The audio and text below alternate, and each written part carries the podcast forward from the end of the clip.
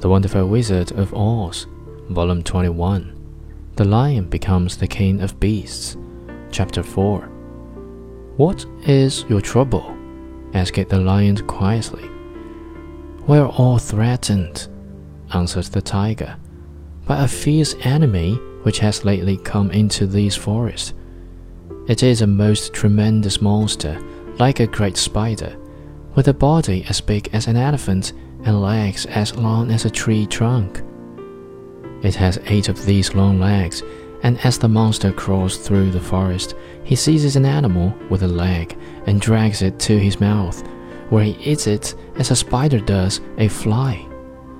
Not one of us is safe while this fierce creature is alive, and we had called a meeting to decide how to take care of ourselves when you came among us. The lion thought for a moment